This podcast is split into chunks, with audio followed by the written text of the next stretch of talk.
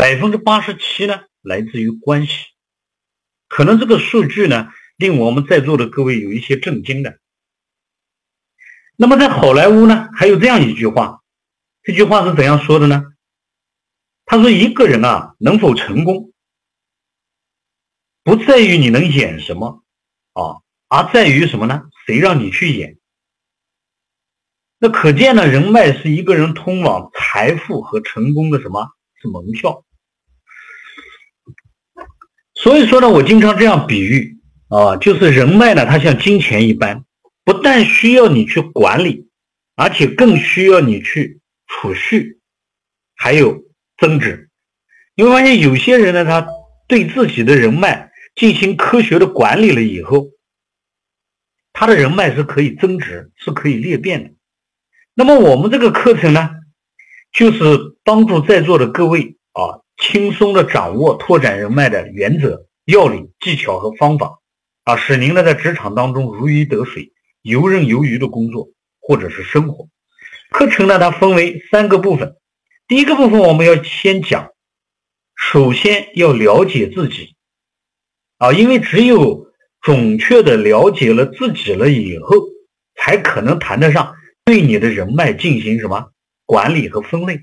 第二部分我们学习人脉攻略的一些方法啊，第三个部分呢可能稍微难一点，那我们学习实性拓人脉。实性是什么意思呢？就是在我们的圈子里面，每个人的性格。是不一样的啊！我们通过不同的性格来去拓展我们的人脉。好，我们先来看第一个部分啊，结己拓脉。通过字面的意思，我们就可以了解啊，怎么了解呢？先了解自己，然后再去拓展你的人脉。那有些人呢，他在职场当中呢，他说：“哎，蒋老师，我怎么拓展人脉都有困难呢？一直呢都不是很顺利。”那我认为呢，如果遇到类似的问题，那往往是什么呢？就是他没有从自己的自身出发去考虑这些问题。从自身出发什么意思呢？我又给大家给这样一个建议，就是你必须先剖析自己，再去确定圈子。这怎样理解？比如说，你的优势在哪里？你的劣势在哪里？是吧？你的专业程度强还是不强？你的通用能力强还是不强？就是在拓展人脉之前，你必须先对自己有一个很充分的了解。了解完了以后呢，对自己有个很准确的定位。那么这样呢，你才能够快速或者精准的去找到最合适的圈子。我打个比方，如果你是一个专业性特别强的人，那么你会发现你的思维也是技术型的思维，是纵向的。那么你想建立的圈子。大部分都是管理型思维的，那么你会发现，你进到这个这个圈子里面怎么样是非常难的。就算你进去，那么呢，这个圈子里面的人也不一定很乐意跟你去深交。所以说呢，你要先了解自己。那么了解自己以后呢，再确定圈子，确定圈子，再确定进入这个圈子的方法和策略，慢慢的去巩固你的圈子。啊。好，我们再来看，我举例说明啊。我有个战友，他的名字叫小乔。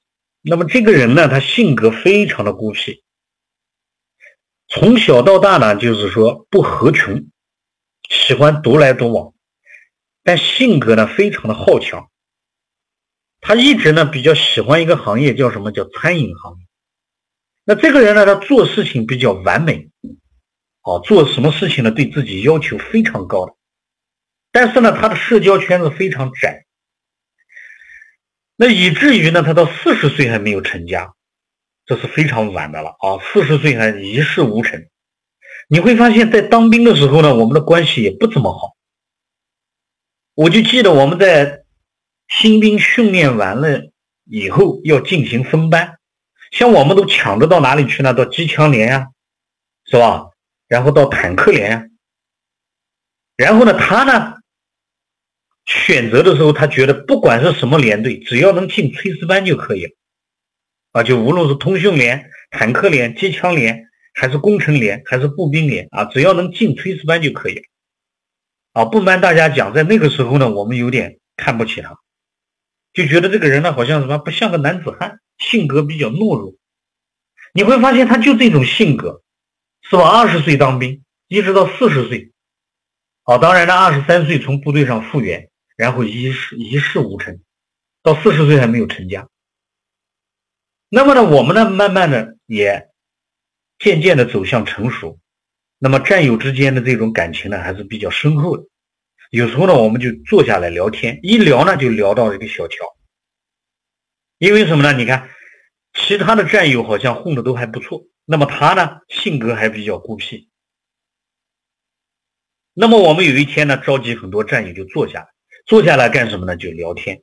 聊天的时候呢，我们就用现在的这种方法，什么方法呢？就是解己拓脉，要了解自己，深刻的去剖析小乔他自己的优劣势。分析完了以后，我们就要避重就轻。分析完以后，我们发现，你看他性格比较孤僻。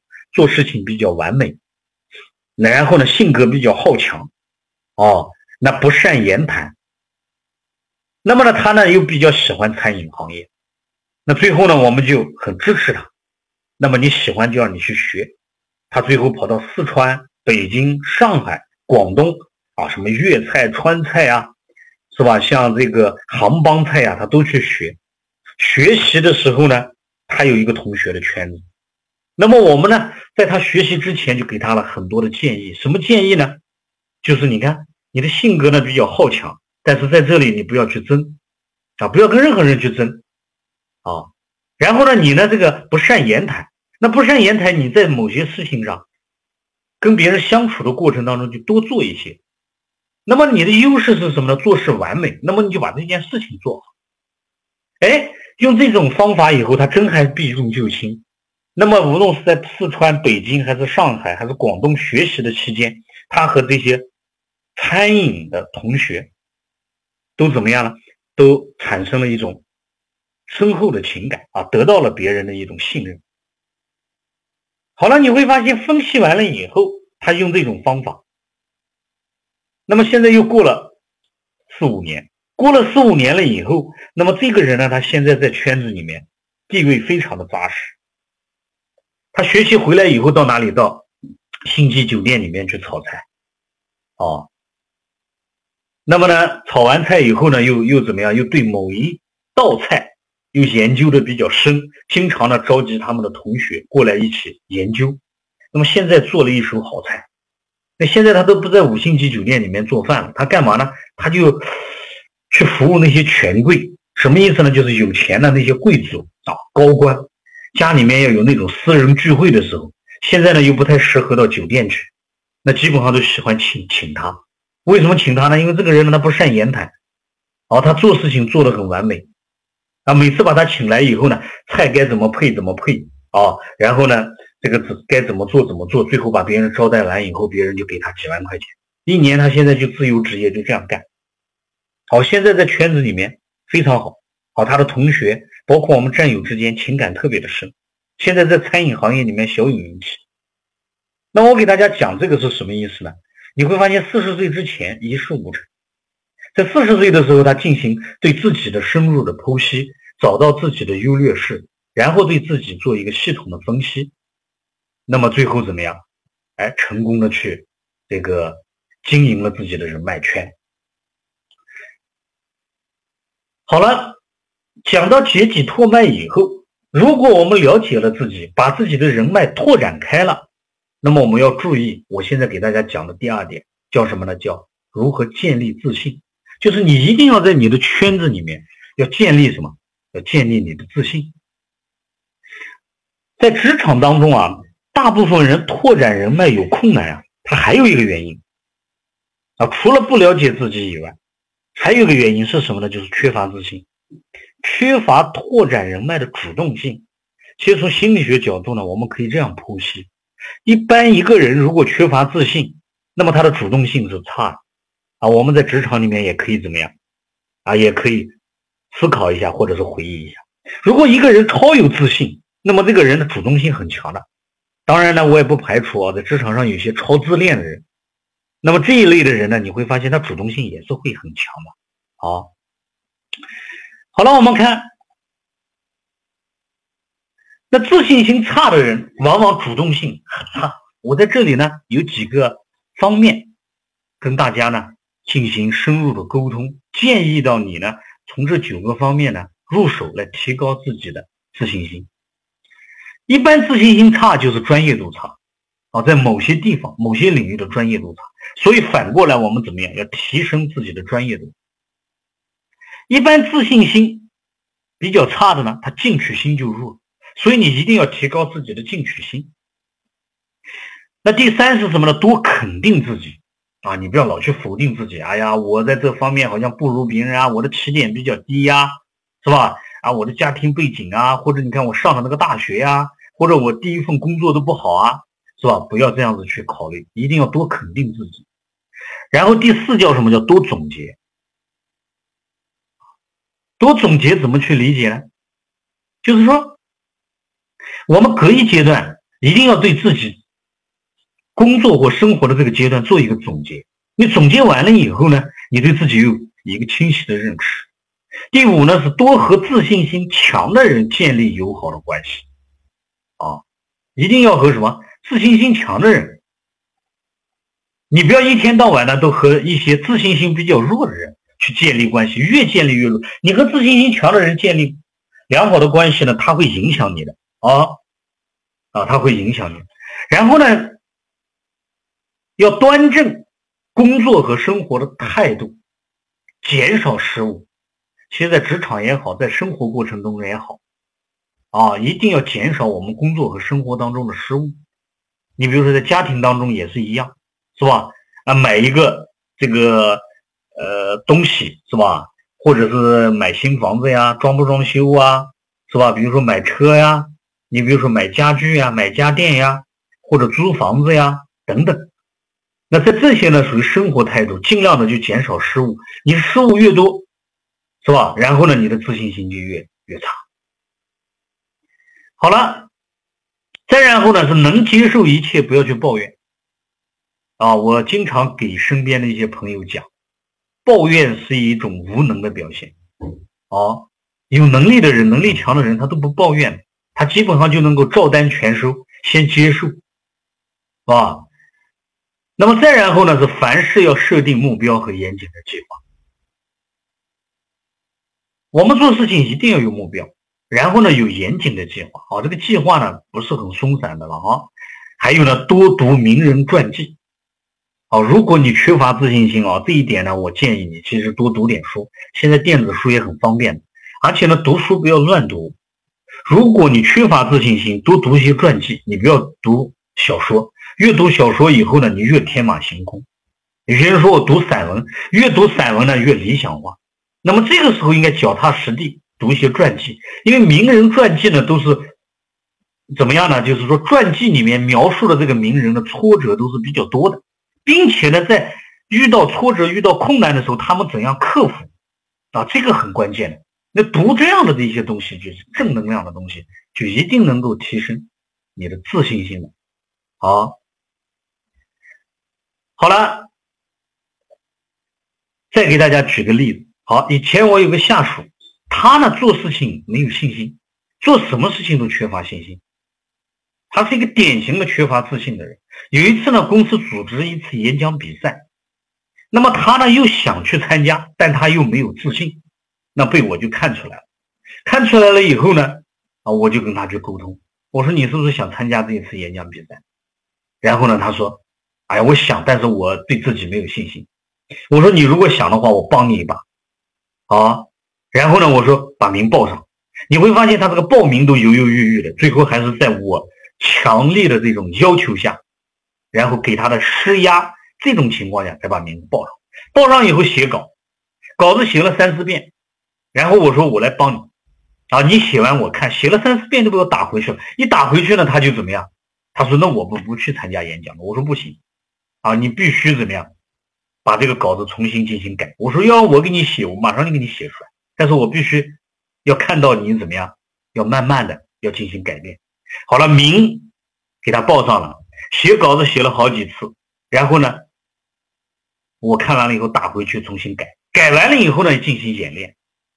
啊，一遍一遍的来进行演练啊。你比如说，我就在那拿个秒表进行掐，是吧？这次五分钟把它演讲完，演讲完了以后呢，还不算，我要给他每次录音，录音还让他自己去听，在每次演讲的过程当中啊，手势、表情，是吧？肢体语言在哪里要断句，语速怎么调整，包括声调、声调还是降调，反复的进行练习，包括每一次练习的时候都进行走场。就是从门口上台大概有多少米要进行走场？你看，在这种强压之下，最后呢参加了比赛，拿了个公司的三等奖。那最后呢，他对他自己的信心怎么样？似乎恢复了，对自己的自信心恢复了。我想给大家讲的是什么意思呢？就是说，缺乏自信心其实不重要啊，重要的是如何建立自信心。那么有些人呢自己可以建立起来，有些人一定要别人去帮助。所以你看，我们讲了，刚开始要解己拓脉，要了解自己，了解自己的同时，分析自己的优劣势，然后再看自己适合在哪个圈子里面去去发展。那么再然后要要怎么样？要建立自己的自信心，要把自信心找回来。那么我们现在讲的是如何建立自信。所以说呢，从以上的案例当中，我们可以看出，做任何事情要定目标、定计划、要总结。啊，要和什么自信心强的人在一起啊！我这个人自信心就比较强，要反复的演演练，然后不不抱怨。你看，在整个过程当中，你要要求他不抱怨，然后还要多肯定自己。当然，你外力也要给他鼓励，提高他的进取心，最后提高了专业度。那么你会慢慢发现，我们总结的方法就是我们上一小节给大家讲的，要从九个方面入手，然后提升自信。哪九个方面？我再给大家重复一下：第一，提高自身专业度。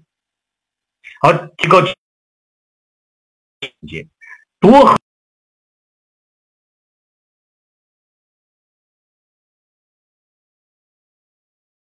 我主动是吧？然后帮助他，因为我是个自信心比较强的人，然后去要求他，然后端正工作和生活态度，减少失误，能接受一切，不抱怨，凡事设定目标和严谨计划，多读名人传记。所以你会你会发现，我在辅导我下属的时候，就用的是九个方面入手，怎么让他在演讲的这个过程当中干嘛呢？是吧？然后反复的去演练，从写稿子开始，然后反复的进行录音、表情的演示，然后在这个过程当中要不断的去肯定他，让他抱怨抱怨的时候要打消他的这种抱怨的这种消极的这种态度。是吧？然后语速的掌握，呃，进行练习，要进行走场，那最后呢，提高了专业度，然后这件事情做成。所以说，如何建立自信，对我们在座的各位其实怎么样，都蛮重要。好了，我们再来看第二个部分啊，人脉攻略。那第二个部分人脉攻略，我们可能从六个小节来展开。第一个小节，如何让别人认识你、识别你？啊，要有个识别信号。第二小节，如何让别人对自己有好感？你想去建立圈子，首先啊，有一种就是圈子里面的人对你有一种好感，否则的话，你进入这个圈子，基本上就什么可以忽略不计。第三小节，我们学习如何巧妙的展现你的能力，把能力展现出。第四小节，如何取得他人的信任，在圈子里面要取得更多人对你的信任。那第五个小节是如何抓住各类的机会去拓展人脉。第六。我们学习如何建立自己的品牌，并且要有效的传播，啊，要把自己当成产品。我们先来看第一个部分，如何让别人识别你。在职场当中呢，就是说，要想有效的拓展人脉，你必须先走进他人的世界，让别人先了解你自己。那么在这一点上呢，我们从心理学当中呢，两个方面来展开，哪两个方面呢？从行为和喜欢两个方面。当然了，你的行为和赢得对方的喜欢，其实呢是两个概念。为什么呢？因为他喜欢的就是对方，你圈子里面这些人喜欢的行为，你不一定能做得到，你的行为不一定能得到圈子里面人的喜欢。所以你要从这两方面进行剖析，让圈子里面的其他人更深刻的认识自己。这里面有几个思考：思考一，什么样的行为才能让对方留下印象呢？什么样的行为？好，现在大家要思考了。思考啊，如何做到让对方喜欢和和你相处来？好，我在这里啊，给大家举个例子。那么这个例子是什么呢？就是我们要用五觉法，给对方，就是我们圈子里面的这些人留下深刻的印象。哪五觉呢？第一觉视觉，各位你看，你圈子里面的人，你要给他一种视觉冲击。当然，你在这里呢。已经做到了解己拓面拓脉，你要给自己给一个定位，就是你在穿着上，是吧？你的发型、你的肤色、你穿衣服的那种颜色，得体的打扮，啊，这是视觉上的，这个要去怎么样？要去下功夫。第二觉叫什么叫听觉？就是你讲话的声音，这种声音呢，我不说你有多好，还是这个。啊，歌唱家的声音还是百灵鸟的声音啊，这个都不重要，重要的是什么呢？就是你这种声音是可以入耳的，入谁的耳？入对方的耳。而且呢，这种声音是不让别人太过于讨厌的。各位知道吗？从心理学角度来讲啊，我们每个人心中都有一个五星级播音员的一种声音，就每个人都期待这种声音，知道吗？所以说，听觉很重要的。第三觉叫什么叫嗅觉？啊，你身上散发出去的味道一定是很舒服和清新的味道啊！啊，你不要搞得太太浓烈了，是不是？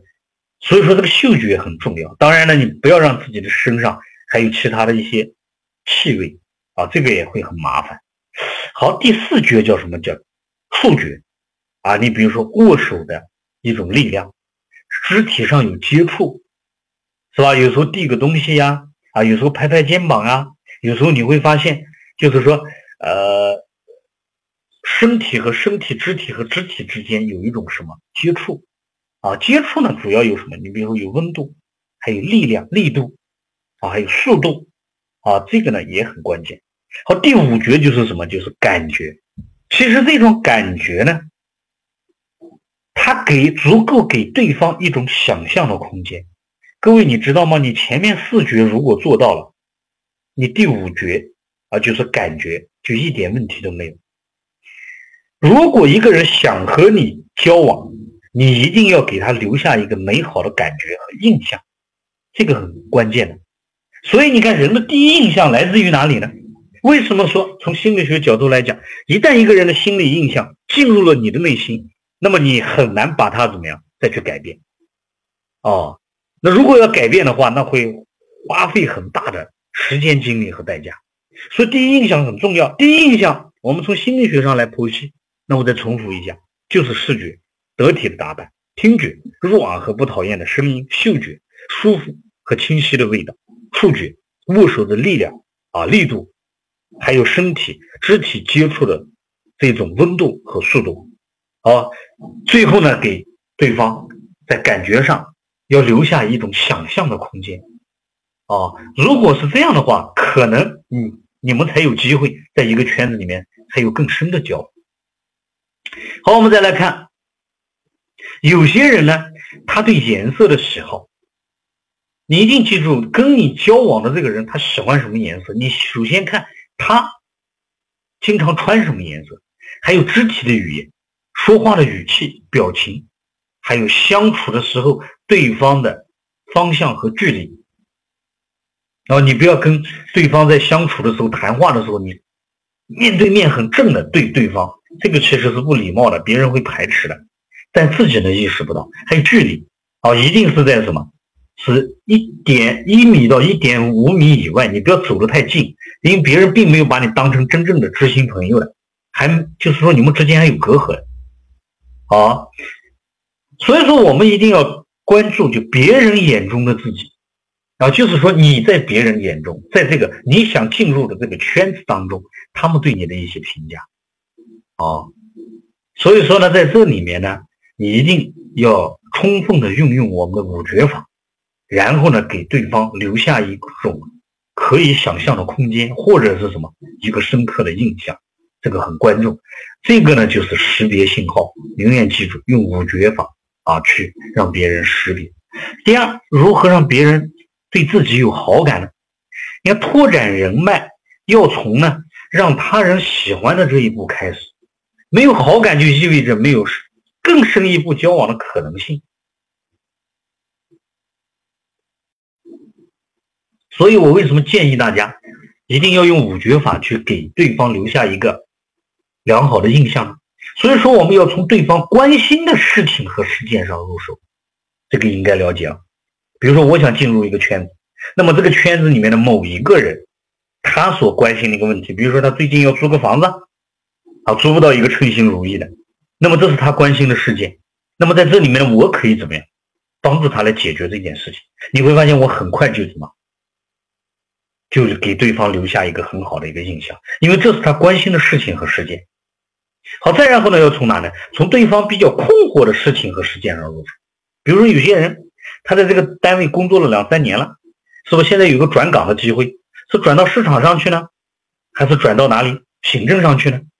那么呢，你呢可以根据他的这些优劣势的分析，给他一些什么很好的一些建议。所以说呢，这一点就是要从对方比较困惑的事情和事件上入手。啊，比如说有些人他找男女朋友，他遇上困惑，对不对？有些人呢，他怎么样呢？就是说上司对对他呢，呃，不理解、不信任，那怎样赢得上司的这种信任和重用？你会发现这个也很重要，还要从对方遇到的困难入手。好，这个可能我不讲，大家也就怎么样，也就能够理解。所以说第二个小节我们讲的如何。让别人对自己有好感，要从什么这几个方面入手？好了，我们再看第三节，如何巧妙的展现你的能力呢？啊，能力的展现有助于更多机会的产生，啊，更多机会。啊，那展现能力呢，可以从给老板和给同事两方面展开。啊，当然呢，在你生活圈里面也可以。你比如说，老板或者组织层面，我们来看，超出老板的预期，就在组织当中啊，超出老板的预期，避免失误的产生，降低风险和损失，啊，给老板降低他企业的风险，啊，还有损失，关键时刻的一种什么？解围，啊，好，同事层面是多一份理解和担当。多成就同事，让他心中有数，啊，不抢功，不争权，啊，遇事冷静，张弛有度。各位，你会发现，在需要展示你能力的时候，抓住机会。比如说，老板做一件事情，安排一件事情，如果你对这一件事情有把握，你就有把握是什么？你有把握超过老板的预期，干，知道吧？有时候呢，老板可能还会担担心，哎。他做了一个决策以后，可能会有一些风险。那么你如果有把握的话，你可以帮他去降低风险。而在这些机会上，你可以怎么样？很充分的去展现你的能力啊。好，我们再来看第四，如何取得他人的信任啊？没有信任就没有深交啊，交友不实在，人脉就无法蔓延和裂变。好了，如何取得他人的信任？首先做事情要积极主动，啊，能独当一面。我给大家打个比方哈，你一听就明白了。A、B、C 三个人一起去到交大去上 EMBA 课程，那么 A、B、C 三个人来自不同的单位，他们三个人以前都不认识。那么走到了学校了以后呢，课程还没有开始，课程还没开始。然后呢，这个 A 呢，在刚到这个。教室的时候呢，然后这个 C 呢就主动和 A 打招呼，C 就说：“哎，你也来上课了啊？你也来上课了啊？”你看 C 主动和 A 打招呼，但这个 B 呢就没有主动和 A 打招呼。那么过了一会会呢，这个 A 要去上个卫生间，那么他手上呢有些东西，那想让人帮他看一下，因为拿着东西上卫生间不太方便。请问在座的各位，你说这个 A？是会找 C 还是会找 B 帮他去看这个东西呢？那我想，啊，在座的各位应该都会什么有答案？是谁呢？是 C。为什么是 C？因为 C 在他们不认识的时候，你看主动就很积极的跟谁跟 A 去打招呼，但是 B 没有跟 A 打招呼，没有跟 A 打招呼，A 怎样去信任 B 呢？因为 A 还在猜 B 的心理活动是怎样的呢？你没有亮牌，因为让 A 对 B 就怎么样，还要还要进行揣摩，对 C 呢就不用。所以说，各位一定记住，从心理学角度来讲，做事情积极主动，你很能够快速赢取他人的信任，知道吧？还有专业。啊，专业，那么你的专业度越高，那么交换的价值就越大，就很容易赢得大家的什么啊？大家的信任。好，好，我们来看第五节，如何抓住各类机会拓展人脉。有些人呢，他一直有这样一种感觉，他什么感觉呢？他说：“蒋老师，我一直好像感觉我在这个组织当中被边缘化，被遗忘了。”那这什么原因呢？那我给他的答案是什么呢？他是没有抓住机会去拓展人脉。那么我这里面总结了八个机会，好跟大家一起分享一下。第一个机会是用创新赢得机会。创新，你看现在这个进入到互联网加的这种时代，那么各个组织当中，在生活当中，那都需要创新。你会发现，你有一个很好的一个创新，赢得了大家的认可，那么在这里你的人脉一下就开了。好，第二，能用准备赢得机会啊，迎接机会。有这样一句话是形容机会的，说机会只眷在那些做好准备的人啊，机会只给有准备的人。啊，第三，你看用危机转换机会，有时候危机来了，它也是机会。啊，有时候呢，你在危机，有些人在危机来临的时候就后退一步走，就逃避了，就退缩了。那么在这个时候呢，其实我建议你怎么样？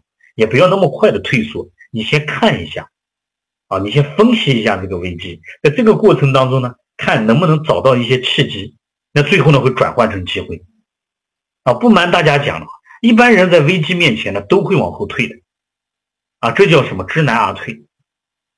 那这里面的这个比例是占到多少呢？占到百分之八十。如果你是那百分之二十不退缩的人，那么你很有很有可能会转换成机会。第四，用忠诚获取机会，特别是对组织和老板，你看，用忠诚获得获得机会。第五，用互换取得机会，哎，同事之间互换，真诚的互惠互利，是吧？第六，用智慧创造机会，啊，中国的智慧它一直是讲一些谋略，好，当然谋略它分为阴谋和阳谋。那么在职场当中，它就有一点智慧的。有些人说，你看我干了不少的工作，但是好像并没有得到。领导的认可，这个时候就要活学活用，你要稍微呢怎么样，在脑袋上要动动脑筋啊。第七，用坚守把握机会，任重的事情一定要坚持啊，不要轻易的去放弃。第八，用挑战争取机会，挑战。啊，在职场当中，你看会挑战的人，他获得的机会还是蛮多的啊，因为职场呢，组织当中他需要一种竞争态势啊，他需要一种竞争环境。啊，这个蛮重要。好，第六，如何建立自己的品牌并有效的传播？在职场要建立人脉啊，一定要将自己看成一个符号。每个人其实都是一种符号。哦，要在职场呢，一定要增加自己的口碑。口碑是什么呢？是别人评价你的东西，才能够拓展自己的人脉。那我在这里又总结了一下啊，成就个人品牌八个要素。哪八个呢？第一个是原则，就是你一定要在组织当中有一个信号传递出去。什么信号呢？比如说你是个非常讲原则的人，啊，在某些事情上讲原则。什么原则呢？比如说正合场、正式场合一定是穿西装打领带。你别小看，这是一个行为特征，久而久之就是原则。好，原则是什么呢？就是你从来不在背后去评价别人。那这也是一种原则，还有什么呢？就是说，在没有得到上司批准之前，你一定不会去猜测某些东西，啊，你一定是等等到官方指令下来以后再去执行一件事情，这是原则。所以说，你一定要在组织里面要建立一种属于你自己的原则，久而久之，口碑才会出去。第二个识别信号，识别信号什么意思？我打个比方说，你看啊。这个这个，我有个同事啊，某某某他姓吴，他不吃肉，这可以吧？这也是个识别信号，他不吃肉。那有些人呢，怎么样？你看他走到哪里呢？他手上都怎么样？都戴一个戒指，而且这个戒指呢有特殊意义的。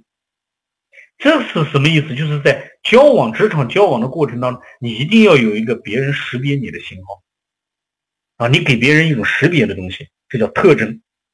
各位把自己要当成一个符号，当成一个产品啊，跟我们做营销一样。第三是要持久。我刚才讲的这些，你要持久啊！你不要这两年是这个习惯，那两年那个习惯啊！我跟你讲，这种习惯一坚持十年八年，非常好的啊。第四呢，就是诚信啊，做任何事情在职场当中啊，一定要诚信。第五呢，是一技之长或者出众的能力。如果你想让你自己的品牌做到有效的传播，那你必须要有一技之长，或者别人没有的能力啊。第六是责任啊，要做一个有责任心的人。第七是修养啊。第八是有传播途径。你看，有些人传播是通过口碑，有些人通过网络，有些人通过组织，有些人需通过一些大会，是吧？等等等等。总之呢。你会发现，那么你一定要有自己的传播途径。好，这一小节上啊，简单总结一下啊。其实这一小节非常重要，人脉攻略啊，我们一定要从什么这六个方面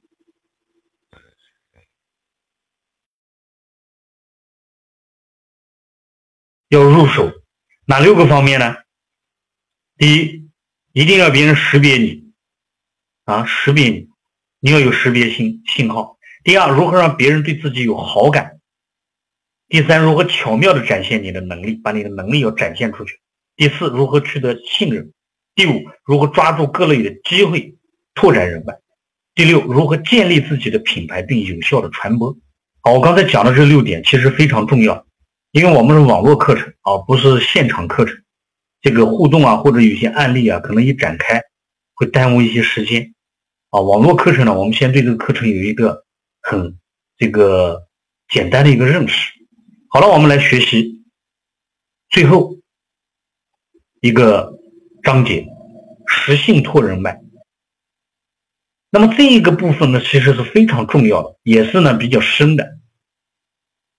那我们在这里面呢，分成两个小节。第一个小节就如何将自己的人脉进行分类管理。好，我建议到各位哈，你在你的圈子里面，你将要建立的圈子或者已经在的圈子，你要对你圈子里面的人进行一个性格分类。我给你大家给一个简单的一个指向，比如说内向型和外向型，你会发现，型内向型和内内向型的人经常待到一起。就越来话就越不多了，还有感性和理性。如果感性的人和理性的人待到一起，你会发现是有一些问题的。什么问题呢？就理性的人一听感性的人讲话，理性的人总是给感性的人去挑毛病；感性的人一听理性的人干事情、做事情呢，就就就很着急，因为理性的人怎么样？他做事情比较慢。说这又是急性子和慢性子要进行分类。所以在这里面呢，它有个结构最好。要有个结构最好，后面我会给大家给一个很好的一个性格结构啊。所以人脉它像浮水一潭，哦，有些人呢已经有人脉了，啊，但是呢他呢怎么样，很难让他现在的人脉进行裂变或者激活他。那所以说在这一点上呢，就是说你首先要静下来，你来判断一下你这个圈子里面人的性格。我打个比方说，如果你是急性的。又有一个急性子来贴上你的性格了，他要进入这个圈子。其实你呢就怎么样，在这里要稍微收敛一点，要不然的话，你呢看不到他的短处，你呢和他的性格不互补，那么呢估计怎么样，两个急性子待到一起，到最后久而久之也就怎么样就散掉了啊，这个很麻烦的。这其实是基础啊，在这里面其实蛮深的。好了，我给大家给一个方法，一种什么样的一种方法呢？就是说。看这个图，就四种最基本的类型。第一种叫支配型，那这个人呢，性格呢，他是支配的，他不喜欢被别人支配。啊，那么这一类的人呢，说话立竿见影，干脆利索，啊，干脆利索。然后呢，不喜欢听取别人的一些建议，这是支配型。好，表达型的，你会发现他的特征是什么？好人为师，走到哪都喜欢讲。那这一类的人呢，他感情比较丰富一些，感情比较丰富。但是呢，他表达的很多东西是天马行空的，啊，前两点讲的还可以，三四点或者五六点那讲的就怎么样，就就就就有点胡扯了。和蔼型的人呢，你会发现他做什么事情都温文尔雅，不得罪人，人缘很好。他缺乏力量，优柔寡断。那么分析型的人呢，你会你会发现他的性格呢就怎么样，他就比较慢一些，节奏比较慢一些。他老喜欢找别人的不足，啊，说话呢比较直接，但是你会发现呢，他情感的反应是非常少。好，我们再来分个类，支配型和表达型属于急性子，啊，现在听得懂了。分析型和和蔼型慢性。好了，支配型和分析型又属于内向型，表达型和和蔼型属于外向型。哎，你看这样一分，我们把它怎么样，就分清楚了。所以说呢，在你的圈子里面，如果支配型的多了，那么其实有时候怎么样？你要放两个表达型，活跃一下气氛。如果分析型的多了，那你怎么样？放两个和蔼型。如果和蔼型的多了，那么你在这个圈子里面要增加一些支配型的，因为和蔼型的多了以后呢，你会发现这些人去哪里玩都怎么样，都不知道，都没有主见，缺乏主见了。那表达型的人多了呢，你在这个圈子里面增加一些分析型。为啥呢？因为表达型的人叨叨叨叨叨叨一天讲好烦呀。但是表达型的人一旦遇上分析型的人，他讲话就谨慎了。各位听懂了吗？这是什么？这四种类型它是相辅相成的，它是一环扣一环，啊，它是一物降一物的。所以说呢，有些人建立圈子就很盲目，这个是很可怕的。好吧，课程呢时间还是比较呃紧张的。当然了，我们的网络课程呢，也主要是什么呢？让大家对这个人脉沟通啊，有一个呃正确的一种认识啊，要重视起来，要科学的去拓展自己的这些人脉啊。其实这拓展人脉它是很科学的，它不是很盲目的，好吧？那我们课程部分呢，就暂时讲到这里。好，谢谢各位。好，如果大家有什么问题的话，我们也可以做一些沟通啊。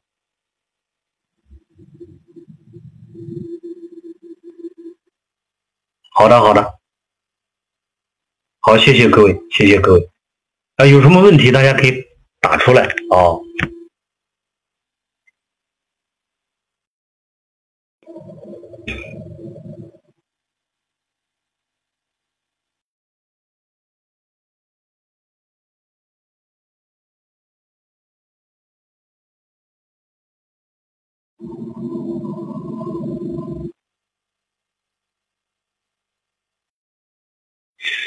好，有个丹丹学员，他提出了这个问了一个问题，对吧？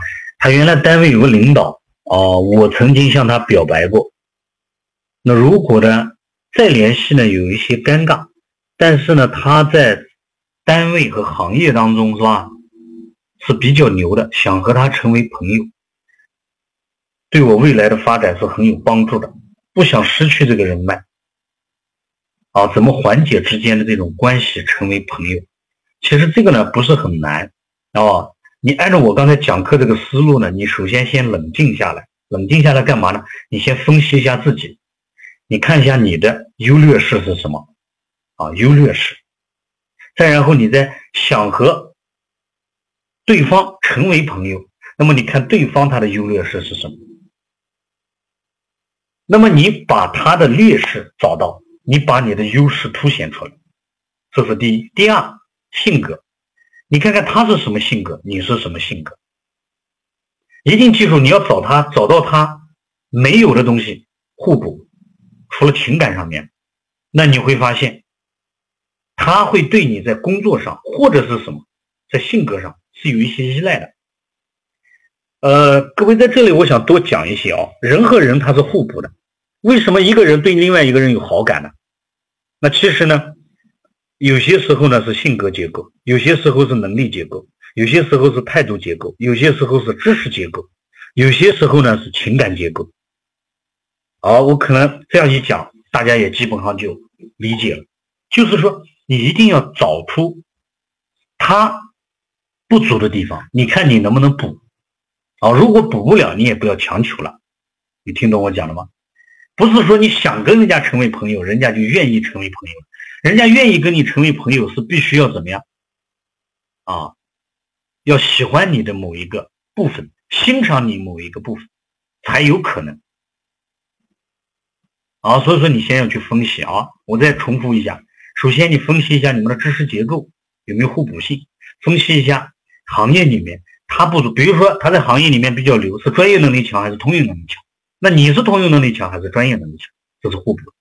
好，还有在性格方面，内向型和外向型啊，你要搞清楚啊，你的这个性格互补，然后再去把我刚才讲的那几个方面，如何得到人家的信任啊啊，五觉呀，是不是视觉、听觉啊？然后再用这些手段和方法，然后再去赢取别人，慢慢的一步一步来。啊，呃。课件哪里下载？课件问一下芝芝，好吧？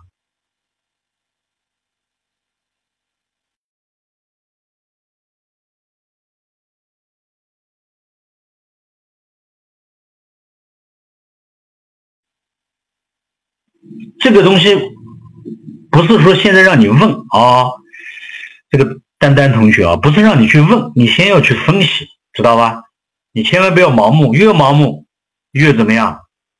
收效越不好啊！这边又有一个学员来问我，原来的老板在我在职的时候非常信任我，可是当我怀孕的时候就开始对我不信任了，转变的那么快，而且还能说还能说的什么都为我着想，这样的人应该如何分析？哎呦，这个就比较笼统一点了，对吧？那我们要通过某一些事情。的具体的体现，然后来去分析。首先呢，就是说，你说他在你怀孕的时候就不信任你了，这是你的判断呢，还是他的判断？就通过哪些方面展示出来，你认为是不信任，知道吧？人转变的很快，这个很正常的。有时候因为一件事情啊，或者别人设想好的那种场景和那种幻想破灭的时候。他对另外一个人，他是转变的是非常快的。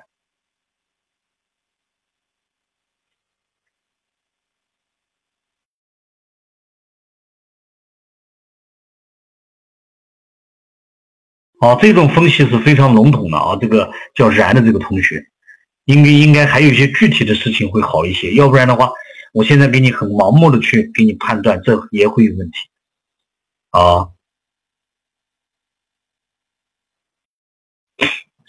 梦里花哦，不善于表达的人怎么发展人脉？给我讲几个针对典型嘛。不善言谈的人呢，你把你的优势发挥出来，比如说你的专业能力，你呢比别人强的地方，还有呢就是说这个就是你的一技之长。我前面讲了啊，你的一技之长你要把它拿出来，你不一定用言语去表达。再然后呢，我给大我给你讲一个技巧哈。这是第一啊，要把你的优势凸显出来，专业性啊，你的优势凸显出来，你独当一面的地方凸显出来。这第一，第二，你一定要征服一个表达型性格的人。好，我课后面讲了，征服一个表达性性格的人。你看，我跟你讲哈，这个刘备，他就是一个不善表达的人，有时候一到关键时刻就哭了。但你会发现他身边有一个人很厉害，叫诸葛亮。那么诸葛亮就是什么？很善于表达的人。一定记住，一个表达型的人，他必须要去，就是他要发展他的人脉，也要和不善于表达的人在一起，他才可能把这个圈子扩大。所以你看刘备身边的这个诸葛亮，那诸葛亮怎么样呢？就很善于表达。你看他到孙权那边去，说一个人啊，舌战群雄啊。这是多厉害说要不然的话讲不好了以后跟别人去谈判，别人把他杀掉了。所以说你第二，你一定要在身边找一个善于表达的人，把你的这种特长、能力、一技之长传播出去。啊，其实就这两点你抓住都非常棒。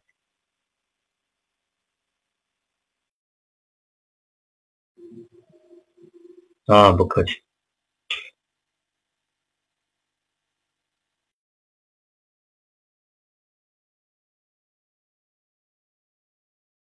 其实呢，在这里面我多啰嗦几句哈。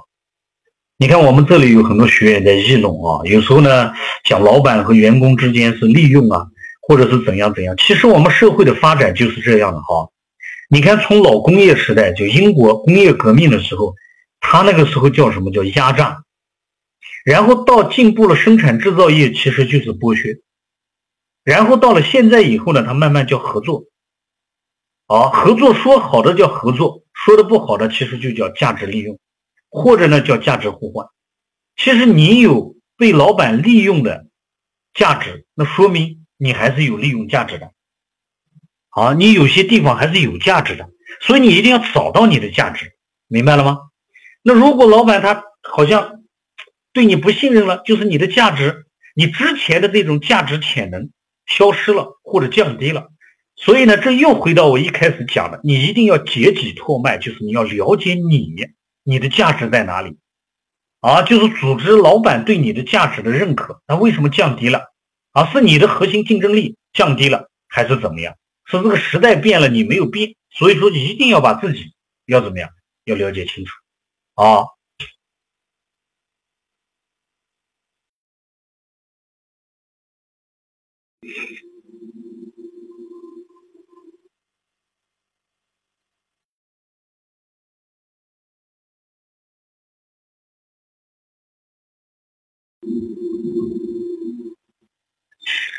这个叫淡雅啊，他要离职，在本单位工作四年多，现在想离职，走的时候老板留了好几次，现在在交接工作阶段，之后工作还是这个行业。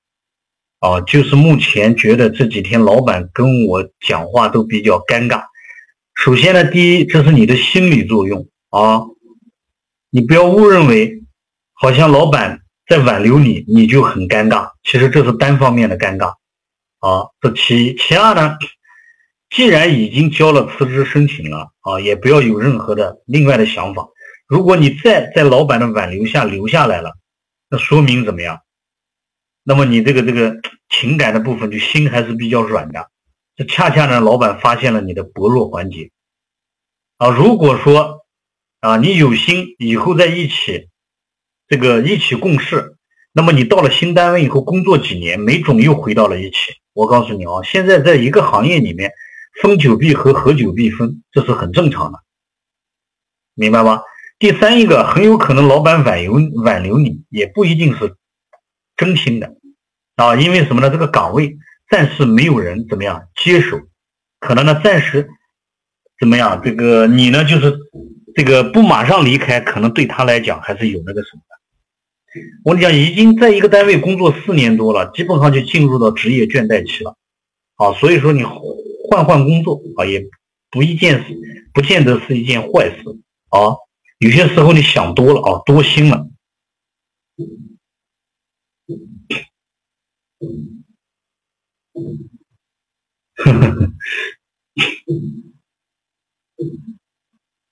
啊，转到第一节，如何让别人识别你？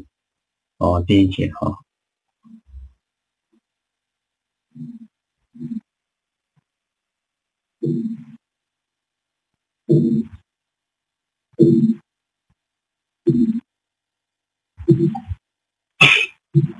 然后这又又是淡雅，对吧？之后我们还可能会合作的这种话，我们怎么处理呢？啊，你说这个我也我也相信，因为我们都在一个行业里面，你在行业里面又这么优秀，对吧？那么很有一可能有一天啊，我们还可以怎么样啊，进行更深一步的一种合作，这个合作很正常的呀。同行业也有合作啊，那有些话呢也是客套话啊，可以看得出来我们这个学员是非常感性的。对方几句话以后就可能进到哪里，进到他的心里面，然后呢，他的心理活动非常的那个什么复杂。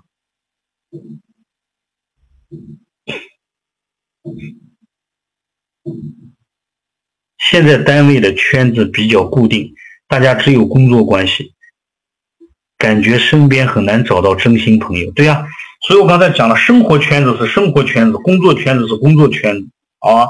工作圈子是大家呢都在一个平台上实现平台价值，生活的圈子才是真正找到幸福感的啊。所以说，你想办法在八小时以外，其实还是要交交友的。就中国人现在呢。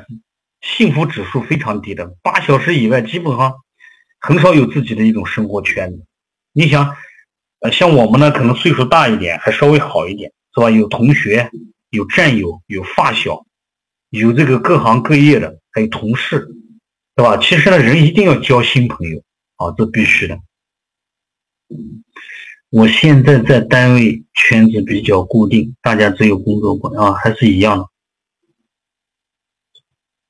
怎样拓展身边的朋友？你看，从人以群分，物以类聚，找兴趣爱好。你有什么兴趣爱好吗？比如说游泳、踢足球，啊，你比如说打羽毛球，或者去赛赛车呀，啊，去这个呃滑滑艇呀，或者是旅游啊，啊等等啊，你要找到这一类的，你共同爱好的，然后去拓，知道吧？和客户沟通。开口不知道怎么开口来了解顾客啊，了解客户。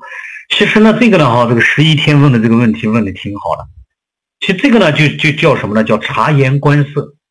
首先你要先观察你的客户，是吧？比如说你的客户一见你跟你讲话，头是朝左偏还是朝右偏？朝右偏他是比较感性的啊，朝左偏他比较理性。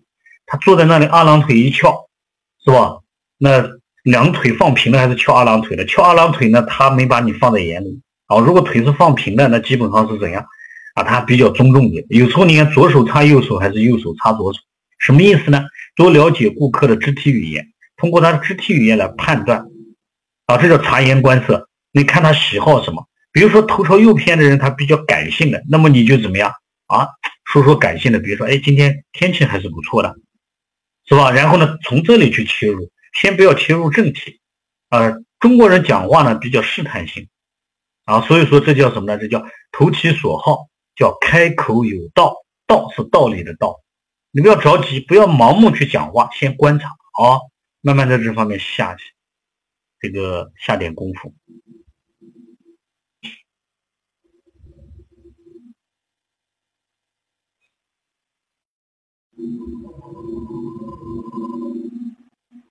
那怎么找到外面的圈子？其实这个我刚才也讲了，啊，要找到爱好。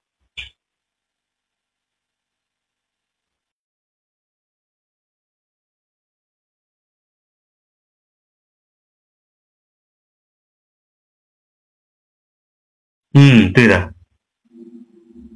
现在公司裁人，老板把好多不属于我职责的都加给我，天天忙不过来，也不好拒绝。现在怎么处理？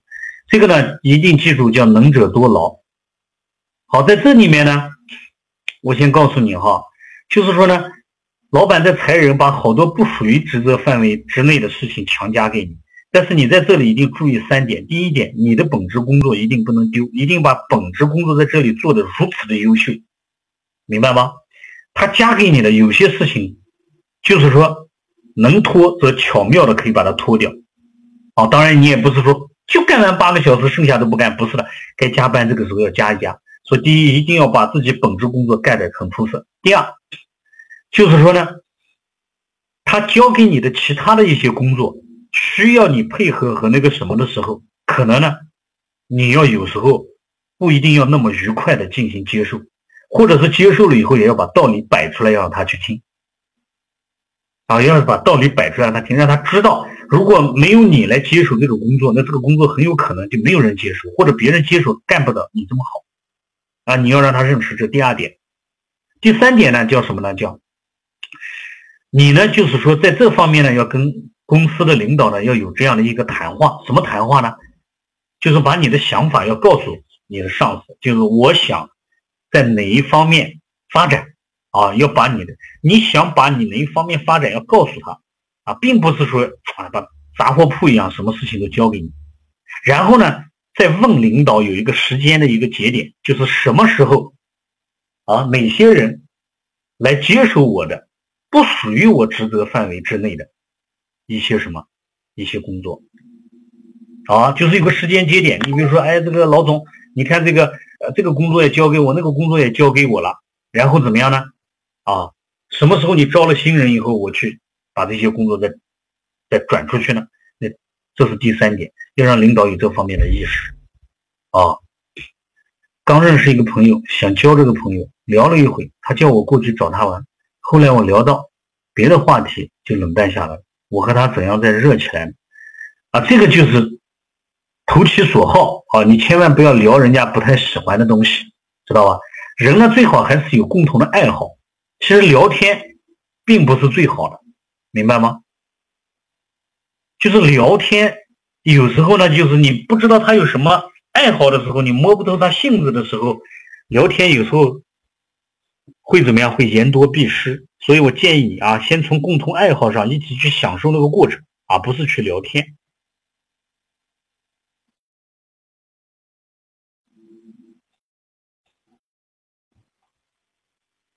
我办公室来一个同事，感觉有点太过于自大，与人交流基本上不太愿意去接受别人的观点，总是坚持自己的观点。请问老师，如何跟这种人相处啊？三点：第一，刺猬法则，保持距离啊，刺猬法则，保持距离，这个叫小的这个同学哈。第二，他讲他的，你有自己的观点，你保留啊，这是第二。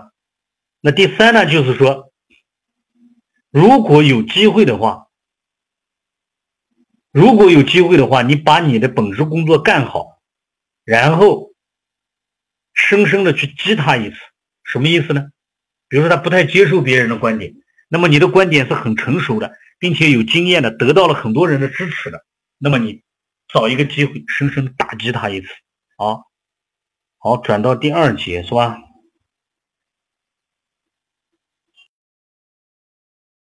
什么老板？总是不断给我增加工作啊，他并不觉得我工作这对的，所以你要跟老板坐下来谈呀，先干好你的本职工作。我刚才讲了，方法是一样的。然后呢，把不属于你本职工作，老板加给你的工作呢，有时候呢是怎么样呢？是分阶段的去做，也不一定马上去做。还有跟老板呢去谈判，谈判什么呢？就是说这个要找一个时间节点啊。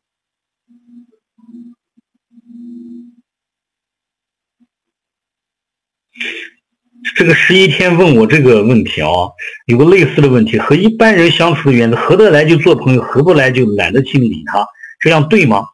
一定记住啊，你可能有些人跟你合不来，但可能在工作上还有生活上，可能还会有一些交际，所以你千万不要得罪他啊！你我也知道你和你合不来的人懒得性理他，但懒得性理他和和怎么样，面子上也要怎么样，也要过得去啊。所以你千万不要在这方面吃了亏。怎样与身边人斤斤计较、情绪控制能力不好的人相处呢？哦哟，这个话题我们就越说越大了啊！情绪控制有十三种方法，而且每个人的情绪控制呢不太好。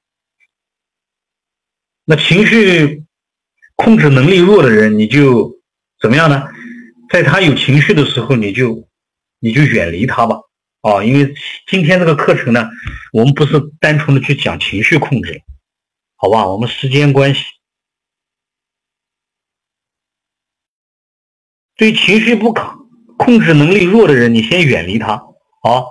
然后呢，你掌握一下他是什么样的一种情绪，啊，你会发现有些人是把快乐放大，有些人把悲伤放大，有些人把愤怒放大，有些人把忧愁放大。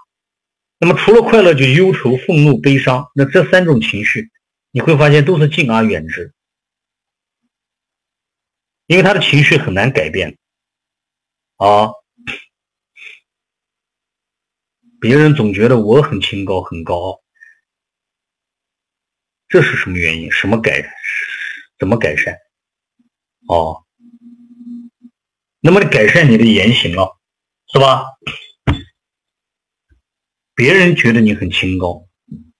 哦，那你要跟别人搭到一片啊，是不是？有时候一起吃吃饭，一起聊聊天，一起谈谈八卦，你知道吧？这个很重要的。还有呢，就对工作很负责的人呢，他很容易被别人孤立；很优秀的人也很容易被别人孤立。总之，要跟别人搭到一起啊，你不要太把自己孤立起来了，孤立起来就建立了很多的对手，好吧？那我们今天就聊到这吧。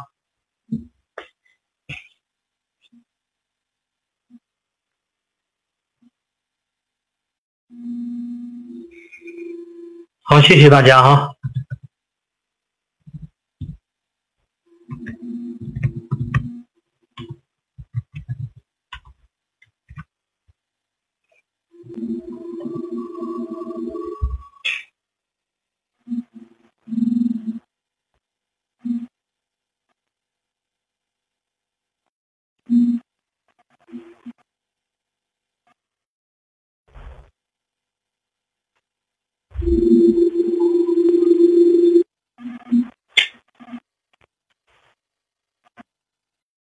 好的，如果有时间的话，跟芝芝再预约一个时间，我们就一个呃主题情绪管理，或者是呃怎样在圈子里面不被别人孤立啊等等这方面，我们再做一个课题也可以的，好吧啊？今天课程就到这里，我没有穷啊，我就是一个职业讲师，要联系我就问芝芝吧，好吧？那我们今天课程就到这里啊。